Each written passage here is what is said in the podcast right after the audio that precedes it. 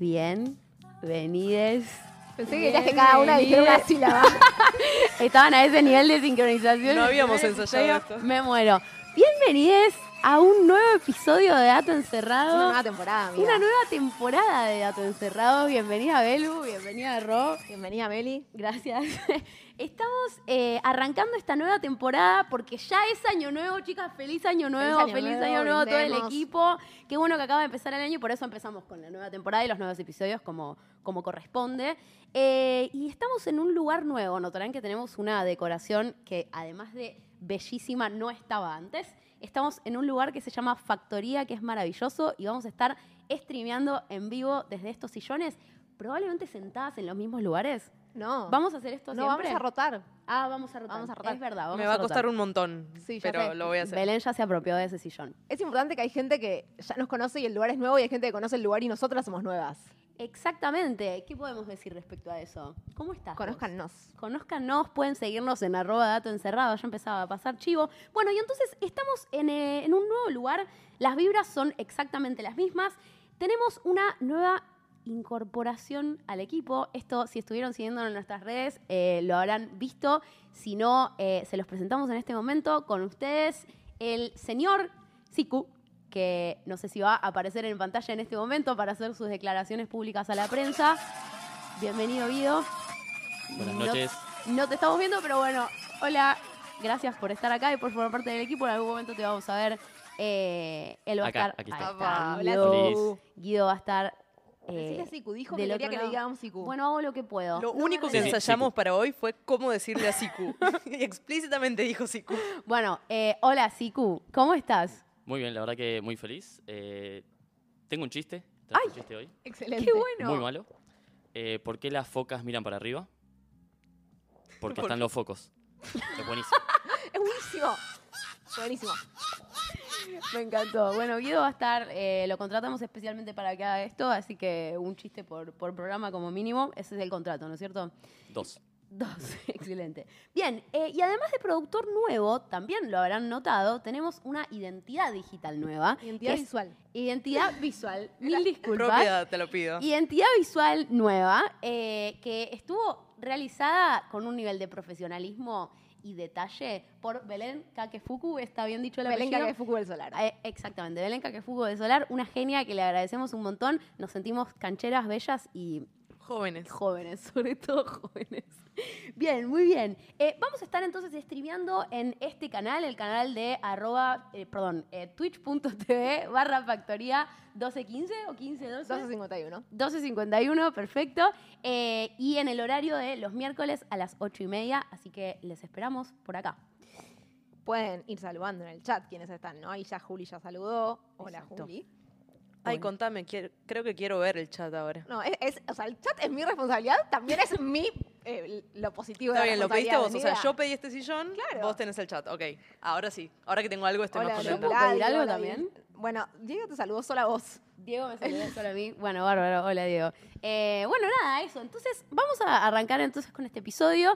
Eh, y la temática de hoy, la temática de hoy fue, este, está, todo en la- está todo pensado, gente, confíen. A ver, ¿cómo vamos a armar A hoy ver, el no, episodio? vamos a blanquear la situación. La realidad es que el viernes pasado vinimos a probar micrófonos y demás para ver cómo, cómo nos aclimatábamos al set y no teníamos la más pálida idea de qué era lo que íbamos a hacer. Esa era la realidad. Bien. Entonces estábamos ahí viendo cómo nos sentíamos y dijimos, che, ¿de qué tienen ganas que hablemos? A las personas que estaban ahí. Entre ellas estaba Belén Kakefuku, la responsable de nuestro hermoso logo. Lo pueden ver en pantalla, encima se mueve, no, es, es todo hermoso. Bueno, y Belén, en una- un tiempo después, nos manda un audio. A ver, señor productor. Chero. Y nos mandó este audio. Está, está- está todo a probar. Nos mandó este audio que cuando empiece a sonar eh, voy a dejar de hablar, pero esencialmente iba en la línea de lo que vamos a estar pidiendo durante estos episodios, que es que básicamente la temática va a ir muy de la mano de lo que nos propongan ustedes. Che, ¿y si hacen un episodio sobre Fito? Un Franca delirio. pregunta, o sea, fue como bueno, nos subimos a la fitoneta. que eh, venía, venía, venía y pensábamos que se nos iba y logramos colgarnos al final. Y dijimos, ok, armemos un episodio de Fito. ¿Cómo es que vamos a armar un episodio de ciencia y Fito? Ay, estoy muy triste porque ninguno habló de fitoplancton. Y estaba Ay. servidísimo, amiga. Bueno, Bueno, no lo pero sabes pará. en realidad, porque e- eso es lo que está pasando. O sea, las tres, lo que hicimos fue, ok, elegimos una canción del amor después del amor, cada una, y hacemos lo que podemos con eso. Y ninguna de nosotras sabe, salvo, solo sabe la canción que eligió la otra, nada más. Exacto, porque en realidad lo que elegimos no era hablar de Fito en general, era hablar de el amor después del amor. La propuesta entonces fue elegir un tema del disco cada una y armar un episodio a partir de eso. Y quizás eso es algo para contarle a las personas que no nos conocen y que están eh, viendo Dato Encerrado y por primera vez, que el formato, hay cosas a las que venimos, eh, esta es nuestra cuarta temporada y hay cosas que se mantienen, cosas que son nuevas. Entre las cosas que se mantienen es que cuando una prepara un episodio con mucha seriedad, mucha información, mucho tiempo, Solemne. las otras no saben de qué hablar y particularmente nos entramos acá, conversamos, nos sorprendemos, nos divertimos, nos reímos, lloramos, pasan un montón de cosas. Pasa de todo. Pasa de todo. Nos enojamos muchas veces. En general, también a veces nos enojamos. Por episodio va hablando, eh, lo va preparando una distinta. Hoy, particularmente, preparamos un mini episodio cada una, un ratito chiquito con una canción. Bien, ¿Estamos? yo creo que ya podemos arrancar. eh, así Arranco que yo. Arrancas vos, Rocío. Mi canción elegida fue Un vestido y un amor, que no es un vestido y una flor. Son dos canciones distintas, una de Fito y la otra no. Y voy a hablar de algo a lo que le venimos escapando hace un rato, nosotras. Eh, si yo les digo Todo. vestido, digo neurociencias, hay un vestido que es Ay, el el vestido. Hay un vestido que es el vestido, lo ponemos, lo vamos a estar viendo Sí, ahora. sí. Habíamos subido. Un vestido que causó controversia hace tanto tiempo que la controversia empezó en Tumblr. O ¿Quién sea, era ¿Ese antro no cerró? no sé si cerró, pero no había cerrado por lo menos en el 2015. Y la controversia surgió porque este vestido había algunas personas que lo veían eh, blanco y dorado y había personas que lo veían o lo ven azul y negro. Me gustaría que me digan ustedes cómo es que lo ven, pero también que las personas que están mirando por Twitch comenten en el chat si son del equipo que lo ve blanco y dorado o del equipo que lo ve azul y negro o quizás de otro. Yo realmente siempre lo vi blanco y dorado. Mm, Siempre, Celestón siempre, y ocre. No, No, bueno, para, no vas a hacer la excepción. No vas a hacer la excepción, simplemente no. Sí, sí, claro, no, puedes. Az- azul y oro, blanco y dorado, claramente blanco y dorado, blanco y dorado, obvio. Yo estoy completamente de acuerdo con la mayoría que está diciendo blanco y dorado. Se da algo que en el chat, eh, parecido a lo que les voy a contar. Lo que les voy a contar, para empezar, es que dije, bueno, alguien tiene que haberse puesto a investigar sobre esto. O sea, la realidad es que fue un fenómeno muy pop. Me sorprendería que nadie haya mirado qué pasaba con este vestido. Porque que es una ilusión óptica es bastante evidente, ¿no? Digo, no puede ser que el vestido cambie según quien lo está mirando. El vestido es un vestido y por algún motivo lo vemos distinto distintas personas. Hay bastantes, eh, bastantes trabajos hechos al respecto y voy a empezar por decirles que ninguno es demasiado concluyente. O sea, ninguno, Uy, ya arrancamos. Bienvenidos a Dato algo así como súper novedoso que digas, wow, me voló la peluca. ¿Cuántos becarios se fueron en esto? Es la pregunta. Pero algo que estoy viendo en el chat, que es que las personas que dicen azul y negro, o la mayoría de las personas que están diciendo azul y negro, son varones. Y en este trabajo en el que les voy a contar, que agarraron y pusieron a muchas personas a mirar el vestido y les preguntaron de qué color lo veían, lo primero que encontraron fue que las mujeres tendíamos más a decir blanco y dorado que los hombres. En el universo binario en el que todos... Sí, sí. bla, bla, bla, En el universo binario que se maneja Todas la las ciencia. salvedades, sí, sí, sí. Lo otro que vieron es que la probabilidad de decirle blanco y dorado aumentaba con la edad. O sea que personas más jóvenes era más probable que dijeran azul, azul y negro y personas más grandes era más probable que dijeran blanco y Te dorado. vas acercando a la luz lentamente. ¿Era eso? Un poco, un poco es eso. Y lo que más interesante me pareció de este trabajo, o de esta primera parte por lo menos, es que a las personas le decían, completá esta oración, que tiene dos agujeros. El vestido que veo es de color, agujero y agujero. Y había personas que ya habían visto el vestido, que ya conocían, y personas que no.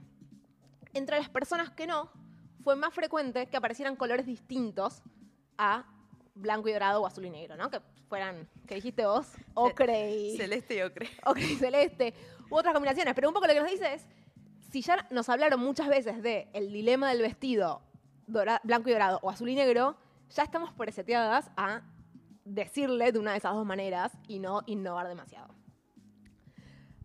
Pero bueno, si es una, eh, si es una ilusión óptica, es- y es una ilusión óptica que está dada por cómo completamos. Siempre cuando vemos, bueno, para empezar, no vemos con los ojos, vemos con el cerebro, es una conversión que hemos, tenido hemos dicho Con el en- corazón. en todas las clases que dimos, en, en todas las materias que dimos, alguna vez dijimos eso. No sé, Em, no me acuerdo. y tiene que ver con que el, el cerebro también completa la información que le falta. Así como podemos jugar a completar el punto ciego, que si no lo hicieron nunca, busquen en YouTube cómo se hace, que es un flash. Acá también nos falta cierta información y la vamos completando. Entonces, esta gente, este grupo de investigación dijo, ¿qué pasa si completamos nosotros forzadamente la información que está faltando? ¿Podemos modificar cómo las personas ven el vestido? Y ahora sí, O ponemos sea, la... perdón, no sé si es algo como lo que me estoy imaginando, tipo, ¿de qué color es el caballo blanco de San Martín? Como sugestionarte a que pienses, tipo... No, no tanto. Lo que hicieron fue mo- modificar el entorno del vestido. Entonces, vemos las dos imágenes de arriba. Arriba a la izquierda tenemos eh, el vestido, tal cual lo vemos en la foto, todo eh, por- rodeado por una iluminación Mm, más bien fría. Y a la derecha tenemos el vestido sin. O sea, el vestido en ninguno de los dos casos tiene puesto ningún filtro. Lo que cambia es la iluminación que tenemos alrededor. Claro. Entonces, y a la derecha tenemos una iluminación más bien cálida. Y ahí veo la diferencia. O sea, no sé si es, si es lo que dice después, pero parecería que el de la izquierda es blanco y dorado y el de la derecha es azul y Bueno, lo que, dicen, lo que dicen abajo, que obviamente no me importa que, eh, que se pongan a leer el gráfico concretamente, pero estas imágenes se las mostraron a personas a las que ya les habían mostrado la foto original del vestido. Y habían anotado en la foto original que decían las personas y qué dicen ahora que les mostraron esta imagen nueva. Y en la imagen de la izquierda, casi todas las personas respondieron blanco y dorado, independientemente de si antes habían dicho blanco y dorado o azul y negro. Y en cambio en la imagen de la derecha, muchas personas dijeron, de las personas que habían dicho eh, azul y negro, prácticamente todas siguieron diciendo azul y negro. Pero las que habían dicho blanco y dorado o marrón y azul u otras combinaciones, muchas empezaron a, a decir, ah, ahora lo veo azul y negro. O sea, el contexto importa. El contexto importa. Para ¿Ustedes- sorpresa, ¿A ustedes les cambia la percepción? Sí, yo veo dos cosas distintas. Entre la de la izquierda y la de la, de la derecha veo vestidos distintos. Mira, yo lo veo claramente blanco y dorado en las dos. En la de la derecha lo puedo ver un poquito. O sea, puedo poquito. entender por qué alguien lo vería azul y negro. No, no, yo lo veo definitivamente distinto. O sea, son dos imágenes completamente distintas. Bien, Diego está diciendo que lo hicimos rejuvenecer porque ahora lo ve azul y negro. Me alegro mucho. Es un tratamiento de rejuvenecimiento muy inmediato. ahora este. también ofrecemos eso. Yo estoy tratando de recordar cuándo fue esto. Me, me- no, no puedo separar. O sea, siento que 2015. Un montón. adolescentes. No, amiga, estábamos en No, la medio de la estábamos- carrera. Ya estamos bastante grandes. Bastante boludas éramos ya. Em, no, tremendo. Y, pe- y perdón, o sea, la- las personas a las que lo hicieron eran personas a las que ya les habían preguntado antes y después les cambiaron el contexto. Y Claro. se fijaron si cambiaban de opinión. Y la gran mayoría de las personas cambió de opinión. eh, Claro. y pasó a decir, o sea, cambió de opinión, depende de qué habían dicho, ¿no? Las personas que habían dicho blanco y dorado cambiaron de opinión con la iluminación cálida, porque ahí lo veían azul y negro, y las personas que habían dicho azul y negro cambiaron de, de opinión con la iluminación fría, porque ahí lo pasaron a ver blanco y dorado. Ok. Y a mí esto no me hacía, o sea, sí me hace un poco entender por qué alguien lo podría ver azul y negro, que entre paréntesis es el color original del vestido. Ah, mira. El vestido No. es, es azul y marrón, en realidad, pero bueno. Bueno, pero- perdón. Belén tenía un poco de razón. ok. ¿Alguien puede decir las palabras mágicas que, que estoy esperando escuchar? Belén Perdón. tenías razón. Gracias. Pero lo que me parece interesante es que a mí con esta imagen no me generó del todo, pero con esta otra imagen sí me pasó que es una persona Epa. iluminada por la, por la luz natural. Iluminada y eterna. Si yo miro primero la parte eh, oscura, lo veo azul y negro y veo todo el vestido azul y negro. Ahora, si miro la parte iluminada, lo veo claramente blanco y dorado y veo todo el vestido blanco y dorado. No sé si les pasa. Es, No, Sí, no, sí, sí, no. me pasa exacto. ¿A vos no? No, veo la línea, chicas. Ay, me cuesta mucho pensar que alguien puede no ver lo que estoy viendo, ¿no? Es Re loco que a me mí pasa eso. Me parece muy, como que si me concentro en una parte, siento que todo, obviamente el vestido está igual y mi cerebro esa datita la tiene, pero si veo la parte de sombra, lo veo claramente azul y negro, pero si mi- concentro mi vista en la luz, lo veo claramente blanco y dorado y todo se transforma. Y me pareció muy flashero porque hasta ahora yo con esta ilusión me pasaba que esto, como bueno, puedo entender un poquito porque alguien dice azul y negro, pero nunca lo había visto azul Claro. y negro. Acá, efectivamente, lo veo azul y negro. Y de hecho, perdón, se ve bastante más azul y negro que la, con la ilusión de alrededor, ¿no? O Claro, sea, y encima es una misma foto está funcionando para las dos ilusiones. Después tenemos una iluminación cálida y una fría en el mismo lugar, o algo más, más iluminado y algo más oscuro en el mismo lugar. Entonces, lo otro, que era una manipulación experimental, intencional, para ver si te generaba, eh, no me lo generó tanto. Y esta que es una foto de una persona en una ventana. ya hizo más por la ciencia que Hizo un montón de gente. Hermoso. Estaba pensando qué habrá pasado con ese vestido después, ¿no? Subastado. O sea, subastado, pero miles de millones. Podrían haber ido a la Met Gala con, con ese con ese vestido, vestido. con el famoso vestido. El Podemos vestido. ponérnoslo para el próximo episodio de Dato Encerrado, ¿no? La semana que viene nos venimos con ese vestido. Por ahí, para el verano. ¿Dale? Bueno, está bien. Y bueno, me parecía que era hora de dejar de, de Ya está, esquivar. ya- ya lo- ya este lo vestido afrontamos. era, es un tema bastante pop de. O que nos hizo hablar bastante de sentidos y cómo percibimos el mundo, que es algo que nos interesa bastante. Lo liquidamos rapidito y podemos pasar. No dolió, a- no dolió. Pasamos la no página. pasamos la página al próximo. eh, al, al próximo tema. Excelente. No, no hablaste de un amor igual. O sea, un vestido y una. ¿Cuál es el amor? Por la, la neurociencia usaste- y por ¿O cómo flor? percibimos. Era un- la flor. No, Amor, amor. Pero para, ¿vos usaste todas las palabras de tu título? No, claro. Yo no sé ninguna palabra de mi título. Pero el bueno, título mira. es un disparador y bueno. Es, gracias. Esa asociación, Esa yo el otro día pensaba, eh, un psicólogo se hace una fiesta con cómo elegimos los episodios. Sí, es como los, es como los test esos de dibujo, de Sí, sí, dibujo sí. libre. Tremendo. El otro día contaba que una vez me hicieron el del árbol y se me fue el árbol de los márgenes. Ay, Uh, amiga, amiga. estás mal. No sé si a alguien le No pasó sé qué eso significa, vez, pero- Si quieren comentarnos, tampoco. Seguro no es bueno. Bien, perfecto. Bueno, vamos a pasar entonces al mini episodio que preparé para hoy. Eh, yo voy a hablar de un tema que es bárbaro, eh, que no sé si va a sonar o no, eh, que se llama Tráfico por Katmandú. Eh, y quiero que veamos... Sí, perdón. No, no, eh, yo quiero contarte que en un momento evalué hacer ese tema y voy a eh, blanquear mi ignorancia, que es que puse Katmandú en Padme, obviamente, pero sin entender muy bien. Primero lo puse en Google para ver qué significaba Katmandú. Como, ah, por si alguien está distraído como yo, es una ciudad. Yo ni Que siquiera... Que, que, que- Nepal. Tengo que dejar de hacer creo- que Nepal. Nepal. Ay, yo tengo algo de Nepal. Conectadas. Wow. Bueno, escuchen. Entonces, eh, yo no voy a hablar de nada de Katmandú ni de tráfico. De lo que sí voy a hablar es de una parte de la canción. Válido. Eh, es una parte de la canción que eh, literalmente fue lo. O sea, me puse a escuchar el disco para decidir de qué iba a ser y escuché una parte y dije, esto me hace acordar a tal. Lo busqué, tenía razón. Ciencia, ciencia. Y vamos a ver eh, un pequeño video de Fito hablando del tema del que voy a hablar. Y el título un poco del episodio que, que- que- que preparé es un update para Fito. Dale.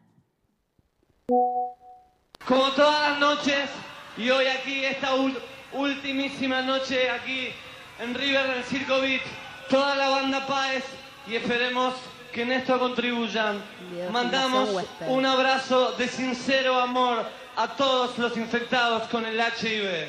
Tráfico por Katmandú. Te digo.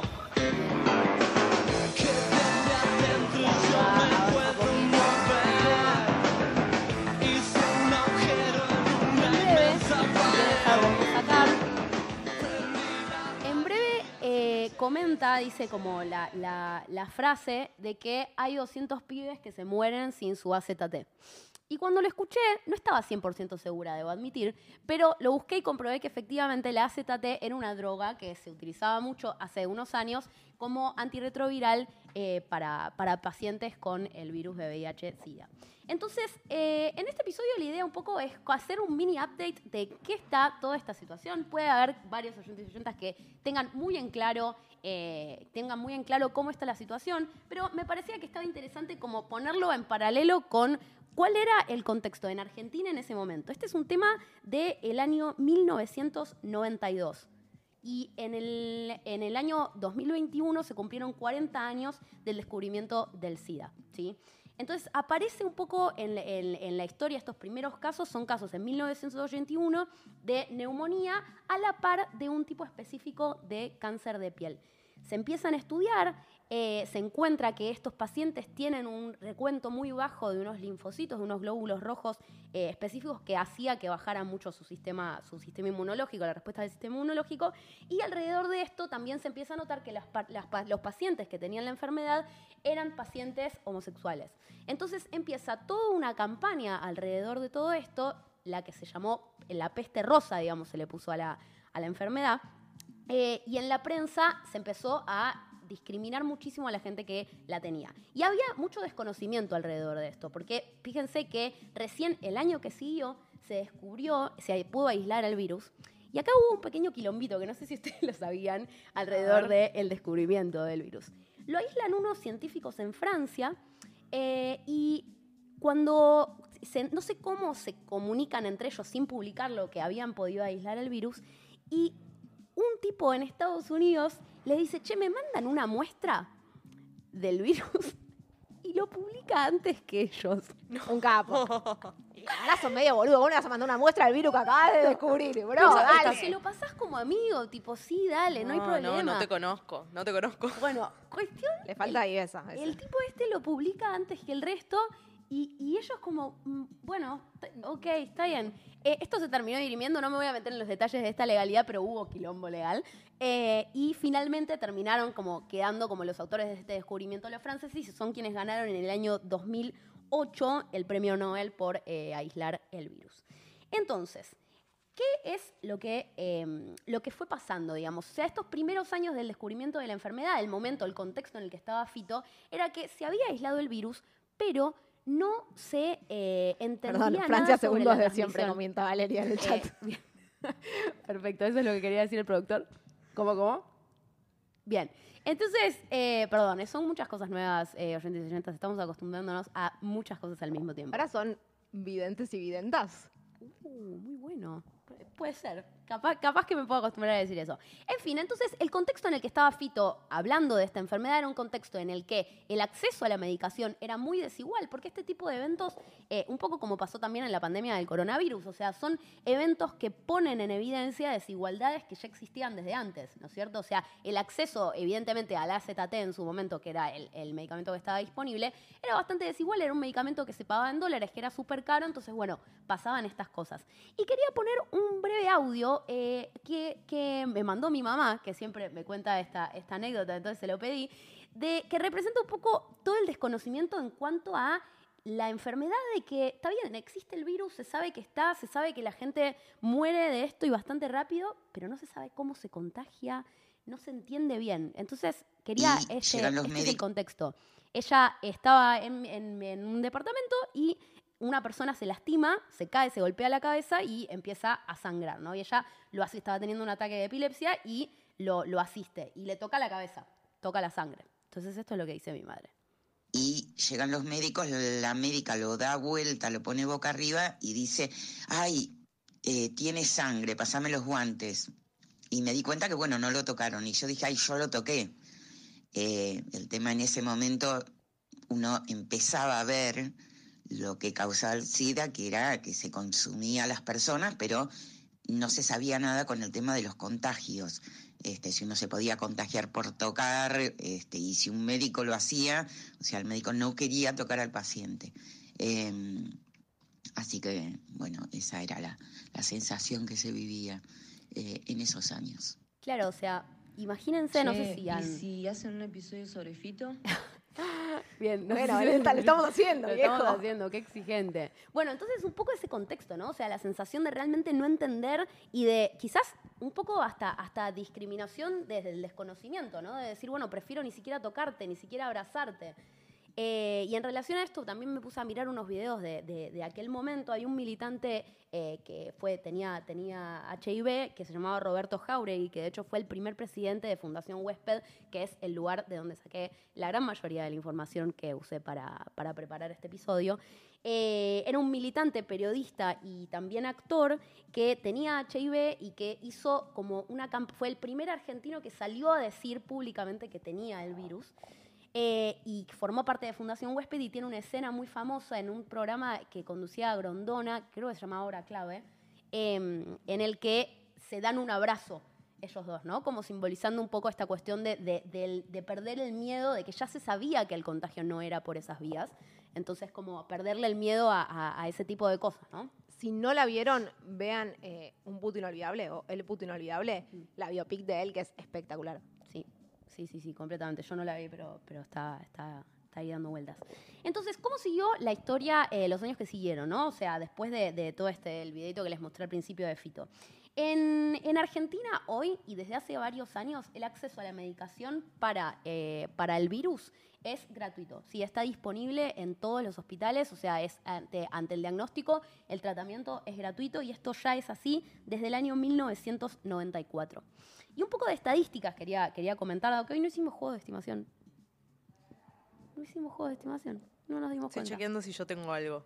Bien, siempre hacemos eso, hoy no lo vamos a hacer. Eh, tenemos algunas estadísticas del, respecto al virus. Hay 140.800 personas que tienen eh, VIH, el virus de VIH. 17% no lo saben, estoy hablando de Argentina. Eh, 17% de esas personas no lo saben. El 30% de esas personas se enteran tarde, ¿sí? se enteran como muy avanzada la enfermedad. Eh, y se estima que hay alrededor de 5.300 diagnósticos por año. ¿Sí? Podemos hacer la bajadita de línea de cuando se sacan sangre, pidan que les testeen VIH, que les testeen otras ETS. Perfecto. No se pierde nada, es la misma sangre la que te sacan y se aprovecha. Exactamente, y aparte el resultado también está bastante rápido, era un poco la bajada de línea para el final, pero va todo alrededor de eso. Eh, y el 98% de los contagios se da por relaciones sexuales sin protección. ¿Cómo sigue entonces el tratamiento? No? Empezamos con el AZT, que era un medicamento que se tomaba, que era efectivo no para curarlo, para nada. De hecho, o sea, eh, no, no, no funcionaba, lo que hacía era bajar la carga viral y disminuir la posibilidad de contagio, pero no era del todo efectivo. Y lo que se empezó a hacer más o, más o menos desde el año 1996 es una terapia antirretroviral altamente activa, que era básicamente un tratamiento combinado de varios medicamentos en conjunto, teniendo en cuenta las características específicas de la persona, porque no nos olvidemos de que es una inmunodeficiencia general, digamos. Entonces puede pasar que ataque desde distintos, desde distintos ángulos a las distintas personas. Y entonces, con el avance de todo este tratamiento, de esta terapia altamente activa, lo que se logró es separar al virus del el SIDA. ¿Qué es lo que quiero decir con esto? Que hoy en día, para bien, tener el virus de VIH no significa tener SIDA. Es decir, que no necesariamente tener el virus acarrea tener esta inmunodeficiencia adquirida.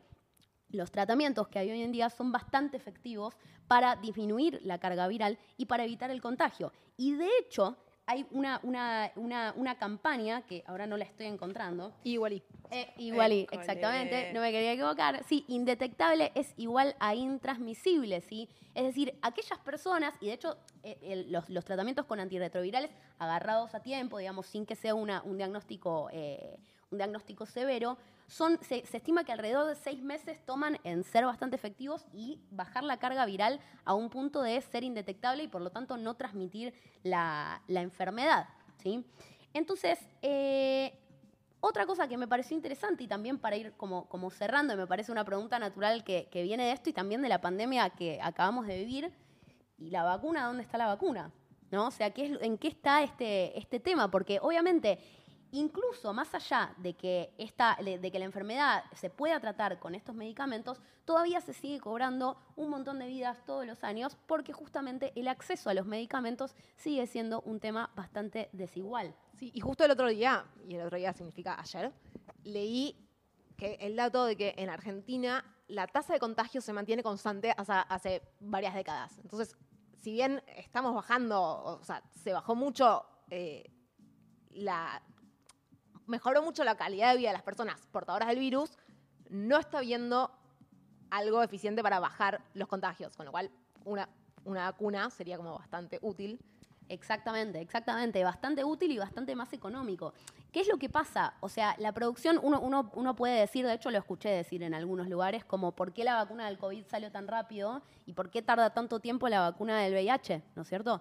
Y resulta que eh, me puse a leer un poco de cómo funcionaba el virus y el funcionamiento en sí es bastante complejo, pero hay un dato eh, que me llamó mucho la atención, que es que del coronavirus conocemos cuántas cepas. La alfa, la beta, la omega, Variantes. creo, variantes, sí. el tipo alfabeto cinco. griego. Creo que cinco más o menos, cinco o cinco, seis. Bueno, Omicron, eh, es una letra el- que aprendí. eh, el dato era que un- el, el virus de VIH muta tan rápido que al cabo de unos días ya tiene más variantes en un cuerpo que todas las variantes que hay del coronavirus. Claro, ¿cómo haces?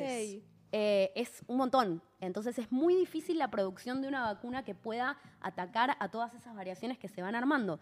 Eh, Y aparte es un retrovirus que, sin entrar en tecnicismos biológicos, eh, funciona muy distinto su forma de replicarse. Entonces, necesitas una usa una maquinaria completamente distinta y usa más la maquinaria del cuerpo. Entonces, eh, Exactamente. es más difícil. Claro, sí, entonces, bueno, esencialmente es un bardo armar la vacuna contra el, contra el HIV, es una investigación que sigue llevando un montón de tiempo y una noticia levemente triste, o bastante en realidad, respecto a esto, es que se estaba testeando, no sé si habían enterado del- de la, la vacuna del proyecto Mosaico, que se había estado testeando, había llegado a fase 3, eh, que si se acuerdan de la pandemia del COVID era medio la última, frase, la última fase para eventualmente aprobar la vacuna y que se empiece a dar a la población general. eh, y era un estudio que involucraba, creo que más de 15 países, incluyendo Argentina, era Fundación Huésped la que estaba generando, buscando a las... Me estoy Sí. anticipando las malas noticias. Sí, no funcionó. No funcionó. Era la vacuna que estaba más cerca de salir y no, no se, se dio de baja el estudio, no porque tuviera ninguna consecuencia negativa, sino porque no resultaba más efectiva que los controles. Entonces, eh, bueno, no, no, no, era, no, no se continuó con esa, con esa experimentación. Pero bueno, como mensaje final, para cerrar un poco la- esta secuencia, estas son las novedades para Fito, para Fito del pasado. Espero que las sepa igual en la actualidad, vos, Fito, que estás escuchando. Em, Igual hay un montón, si bien no hay la, no existe vacuna, sí existe la profilax- profilaxis preexposición, sí. que es que si sabes que vas a tener eh, relaciones sexuales sin cuidarte, es una for- es como una barrera para evitar la transmisión. Claro. Y la profilaxis post-exposición, que si no me equivoco se tiene que distribuir gratuitamente en todos los centros de Las salud. dos. Entonces, eh, si tuviste relaciones eh, sin protección por métodos de barrera, puedes ir a un centro de salud y pedir la profilaxis post-exposición, que es como, dicho mal y pronto, una pastilla al día después, pero para VIH. Sí, de hecho sí, pero se toma varios días, se toma durante 30 días. Y tenés 72 horas para que eh, surta el efecto. Y efectivamente, como estabas diciendo vos, son de distribución gratuita, las pueden conseguir en cualquier hospital. Así que, bueno, esas son un poco las novedades respecto a este tema que no habíamos tocado en la actualidad. Me está dando cada vez más miedo preparar un tema que ya hayamos hecho. No sé si les pasa A mí me pasó, a mí me pasó, dije, El público que se me acordaría. El público se No, pero renueva. so- la sola cara de orto que me pones vos si traigo un tema que ya hicimos. O sea, Meli no se acordaría tampoco. No me preocupa. Pero vos me, me asesinás en cámara, boluda. Dejo el micrófono y, me voy. Y el taquito rebotín, ¿no? Yo te lo hago a vos, me, Sí, me sí, hago sí. cargo de esto. Bien, perfecto. Bueno, em, Llega mi momento. llegó tu momento, Reina. Bueno, vamos a confesar que eh, la- el episodio cambió ayer, antes de ayer, No me cosa que nos ha sorprende. pasado Pará, varias de veces. canción cambiaste por lo menos cinco veces que yo sepa. Sí, cambié de Y canción Otras muchas tantas veces. que no sé. Y la realidad es que me había quedado, en un momento dije, voy a hablar de bichos bolitas. y voy a usar a rodar mi vida, listo, cerraba perfecto. Volví a leer que los bichos bolitas no son insectos, lo cual siempre me divierte, son crustáceos, o sea, son más parecidos a las langostas que a los grillos. Es la manera de decir que no todos los bichos son insectos. O sea, es el ejemplo más Es- paradigmático que es los el ejemplo bichos para decir- insectos son cosas distintas. Exactamente. Y la historia me gustaba, estaba bien, pero no es, viste, cuando decís, ah, y es esto, era por acá. Y me contaron una historia.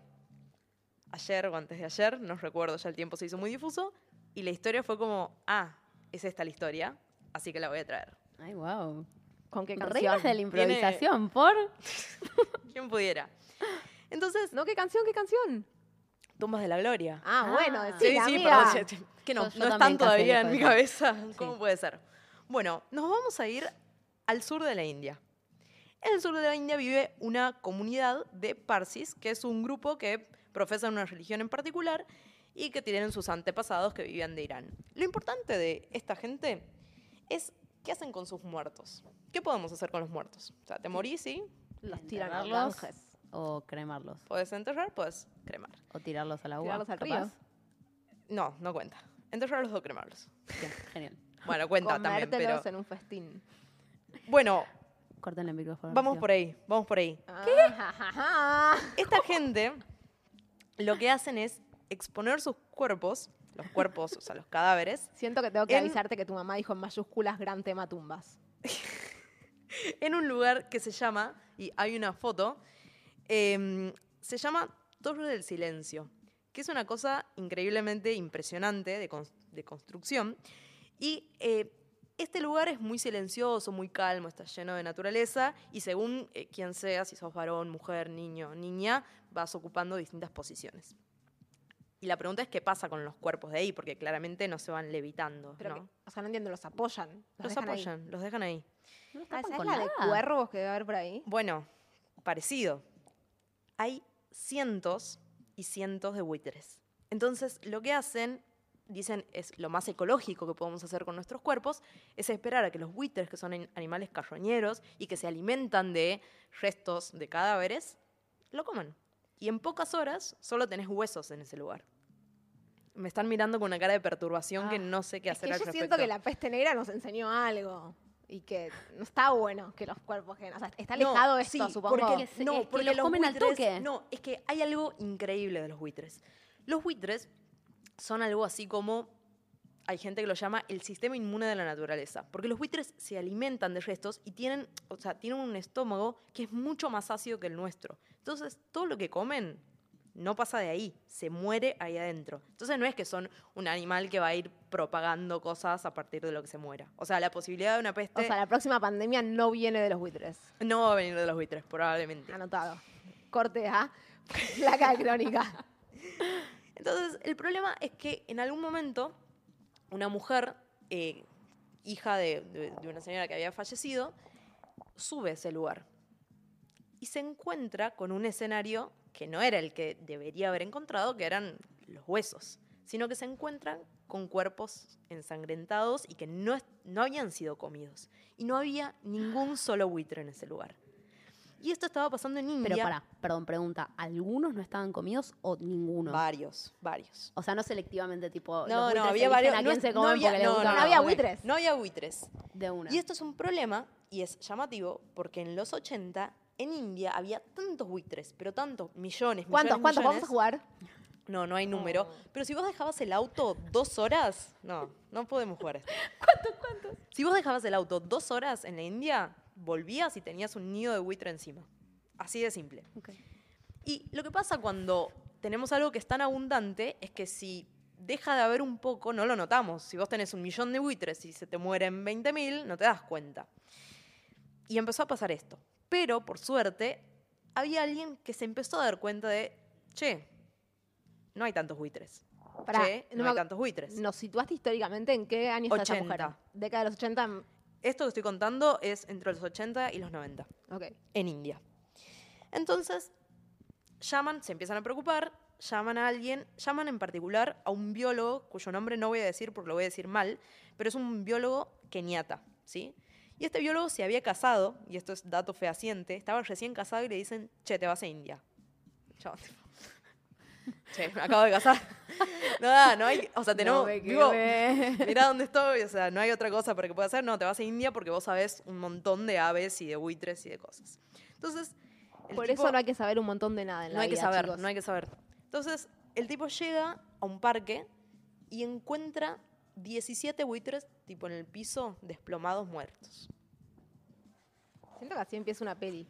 Esto es, una- es que esta historia es una peli. ¿No hay una película de terror que se llama El buitre? ¿O el No lo sé, pájaro? pero algo. O sea, hay parte de todo esto que tiene que ver con que al buitre en general lo asociamos con cosas negativas y quizás algo de ese sesgo puede haber tenido que ver en, che, ¿por qué no nos dimos cuenta que estaban bajando las poblaciones de buitres? Aunque hayamos tenido un millón. Entonces, bueno, dicen, che, esto es raro, los, los buitres no se mueren así. O sea, son bastante. Y él lo define como animales bastante que se la bancan, ¿entendés? No, no, ¿Por qué hay 17 buitres en un espacio de un cuarto todos muertos? Entonces dicen, bueno, no están viejos, no les habían disparado, empieza CSI India. Era esto el escenario. Entonces, el tipo este, este biólogo dice, ok, lo que hay que hacer hay- es mandar muestras, hay que mandar muestras para que analicen los tejidos. Va con el señor gobierno de la India, dice, señor gobierno de la India, ¿me deja mandar muestras para analizar los tejidos? Porque mire que se le están muriendo los buitres. Nope. Me deja, no, me da plata. No, O no me deja. ¿Permisos? Permisos. No, le dijo. Dice, no. ¿Cómo que no? ¿Se te están muriendo los buitres? No. Pero perdón, se te están muriendo los buitres y se te están acumulando lo... lo- Sí, pero no, e- ese no era un problema tan grave porque en realidad eh, la, la- la comunidad esta no era tan grande, entonces no representaba una superpoblación de la India. No es que la India entera dispone a sus cuerpos de esa manera. Es, una, Ah, es ok. una situación particular de este grupo. Entonces, lo que dicen es, bueno, me voy a Pakistán. Pakistán, tenemos foto en el mapa, Pakistán está pegadito a la India. Gracias. Eh, gracias, productor. Eso que está en coloreado es la India. Hacia el oeste está Pakistán. En Pakistán había buitres. Entonces esta gente dice, bueno. ¿qué pasa? Estamos al lado, o sea, ¿qué está pasando? Entonces, de alguna manera, lo que hace es, los logra llevar a Pakistán, lleva a los buitres a Pakistán, no sé bajo qué condiciones, creo que en el marco de la legalidad, pero se los Los lleva. muertos, los buitres muertos. Se lleva buitres muertos a Pakistán. Los abre y se topa con que tiene una especie de pasta blanca repartida en todos los órganos.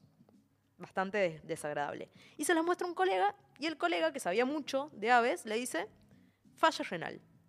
Buah, capó de las aves, falla renal. Yo no sabía ni que tenía riñón.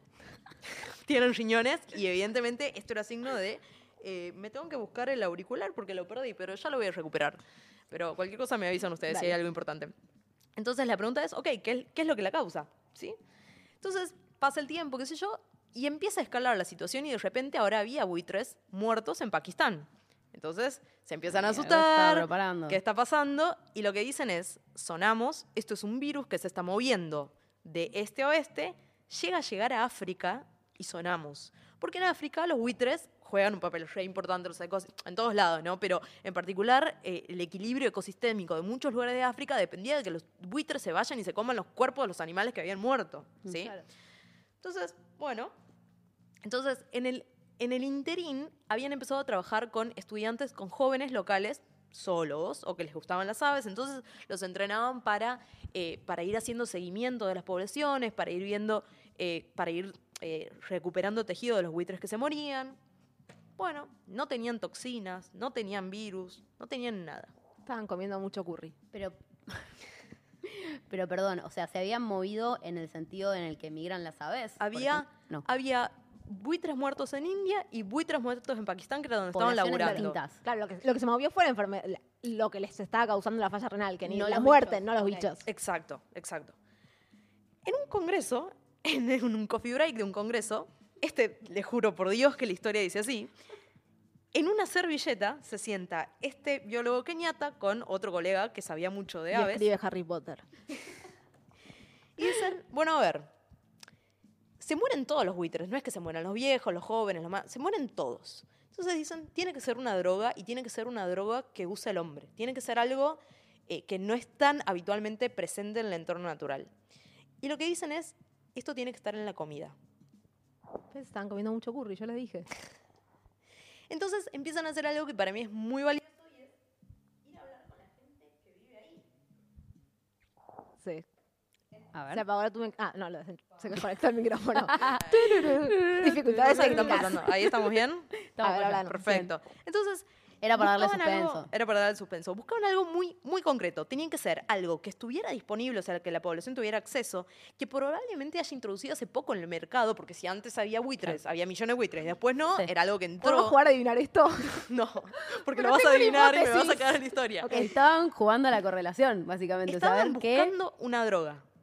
Entonces, tiene, y era una droga que tenía que sobrevivir al ácido del estómago de los buitres, que ya dijimos que era súper ácido y que mataba todo y que de- de- eh, rompe todo.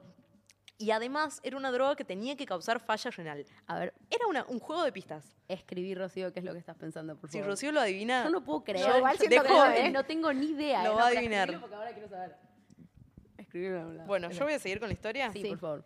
Pero apurate porque lo estoy por decir. Yo no tengo literalmente nada, pa- o sea, no, no se Voy me a- ocurre nada. O sea, por- puedo no, decir yo- Lo voy, a, solamente lo voy a escribir con tres letras. ¿Es algo que se puede escribir con tres letras? Con cuatro, di- cinco. Uno. Igual no se escribe así, creo. Bueno, Pero quizás sí. Bueno, recordemos que Rocío tiene un pasado de médica, entonces esto también está A ver, bueno, ¿qué era? entonces, la gente, la mitad de la población de la India usaba vacas para, para sus actividades, sus laburos, y vos no podés andar cambiando de vaca como quien cambia de ropa. Entonces, tenían vacas viejas. Las vacas viejas tenían dolor de hueso. ¿Qué le dan a una vaca cuando tiene dolor de cuando tiene artritis? No, ni idea. no. Ah, sí. uh, uh, Bueno, Ay, se me cortó el micrófono. Por el mismo motivo, la otra mitad de la población de la India considera a las vacas sagradas, las quieren cuidar. Las vacas se envejecían, las veían sufrir, les daban lo mismo. Todos les estaban dando a las vacas algo para que no sufran. ¿Qué era? Te voy a dar, Rocío, una no, no, no es lo que yo puse ya. Anestesia. 100% no es. Les estaban dando diclofenac. Ah. Y el diclofenac, en ciertas dosis y, es- y particularmente para los buitres, no para nosotros, para los buitres, estaba causando daño renal. Entonces, esto hacía que los riñones dejaran de funcionar, y no voy a entrar en detalles de por qué tenían esa pasta blanca acumulada en todos los órganos, pero eh, lo importante aquí era, bueno, ¿y por qué esto empezó primero en la India y después se movió a Pakistán? Claro.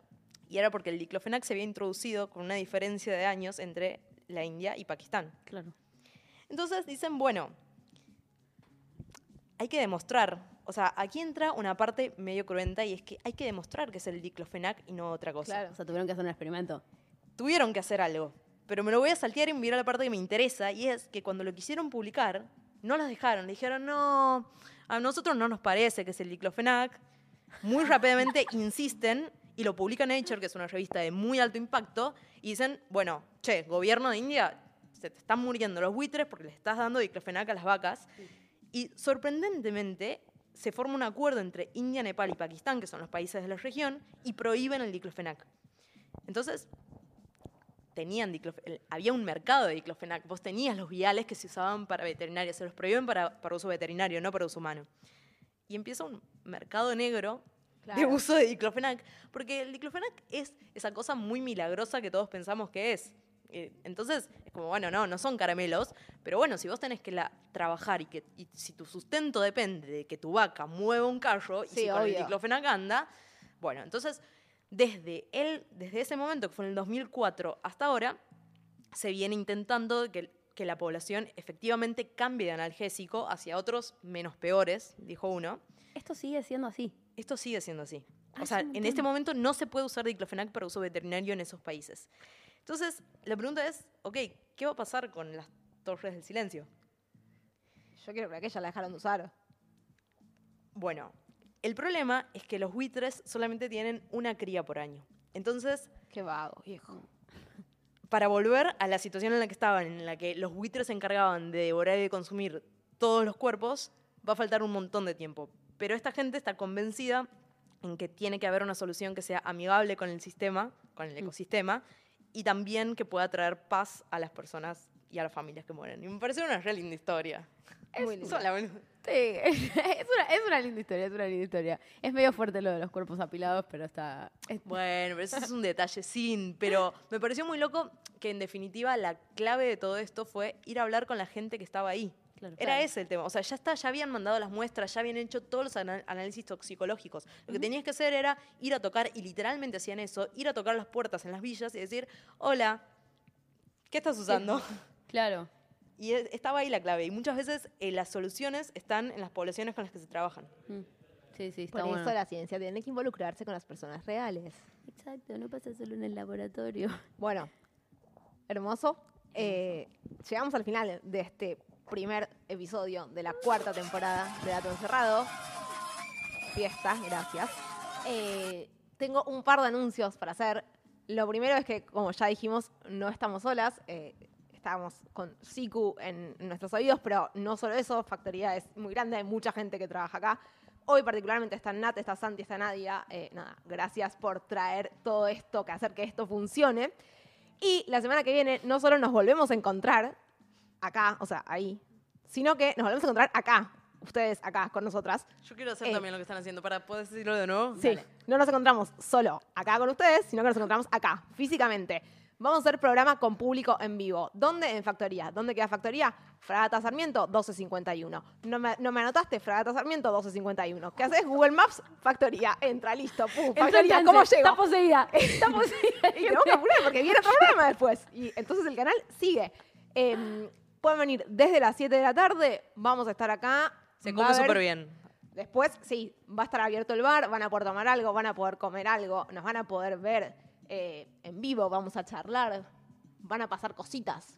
¿Hay sorpresas? Hay, sorpresas. sin no duda están preparadas, pero va a haber sin duda sorpresas. sorpresas. Ya sabemos sobre qué va a ser el episodio, no se los vamos a contar, pero ya lo sabemos, va a ser también un pedacito cada una y después de eso empezaremos con una temporada un poco más regular. Entonces, miércoles 21, 19 horas, nos vemos acá. ¿Qué más tenemos que decirles? Nos siguen como arroba encerrado en todos lados. Nos vemos literal la semana que viene. Eh, y como dijimos al principio, queremos empezar a responder no solo las inquietudes que nos surgen a nosotras durante la semana, que muchas veces nuestra motivación para hacer episodios es qué inquietudes nos cruzamos. eh, y ahora queremos saber también qué se cruzan ustedes. Entonces nos mandan un audio por Instagram diciendo, che, ¿saben qué? Me estaba lavando los dientes y pensaba, ¿por qué no lavamos los dientes? Y nosotras Si no después... me lo lavo. Si nos gusta, y si no, eh, nosotras si nos gusta lo vamos a probar, vamos a investigar qué hay para contar al respecto. Es como mm, una encuesta no vinculante, digamos, ustedes nos mandan cosas, si nos gusta lo tomamos, si no nos gusta no encontramos nada o no Le nos ponemos interesó, un like en el comentario y seguimos. Claro, le ponemos un Exacto. corazoncito, pero Bueno, mándenos. Y si nos pueden mandar en formato de audio como mandamos hoy, o sea, si lo pueden Sí, mandar. sí, audio por Instagram. No, si nos Perfecto. mandan escrito, les vamos a pedir un audio. Eh, si nos gusta. Salvo que no se sientan cómodos y entonces respetamos las individualidades y todo lo que sienten todas las personas y entonces lo podemos leer nosotras. ¿Está bien? Perfecto. Bien, eh, acá nos piden que hagamos un episodio sobre Lali. Es Eh, celeste. No lo, no lo leí, pero es obvio que es celeste. Es celeste, 100% celeste. no vamos a hacer el próximo episodio sobre Lali. eh, no entendiste la... la- Pero quizás el otro sí. ¿por qué no? Manda un audio, no celeste. vamos a hacer un episodio Si nos manda un audio, hacemos un episodio sobre la No, no, pará, no, eh, no vinculante. No prometas, vinculante. no prometas. Antes de seguir prometiendo cosas que no vamos a cumplir, nos vemos literal la semana que viene. para todos por igual. Podés pasarte a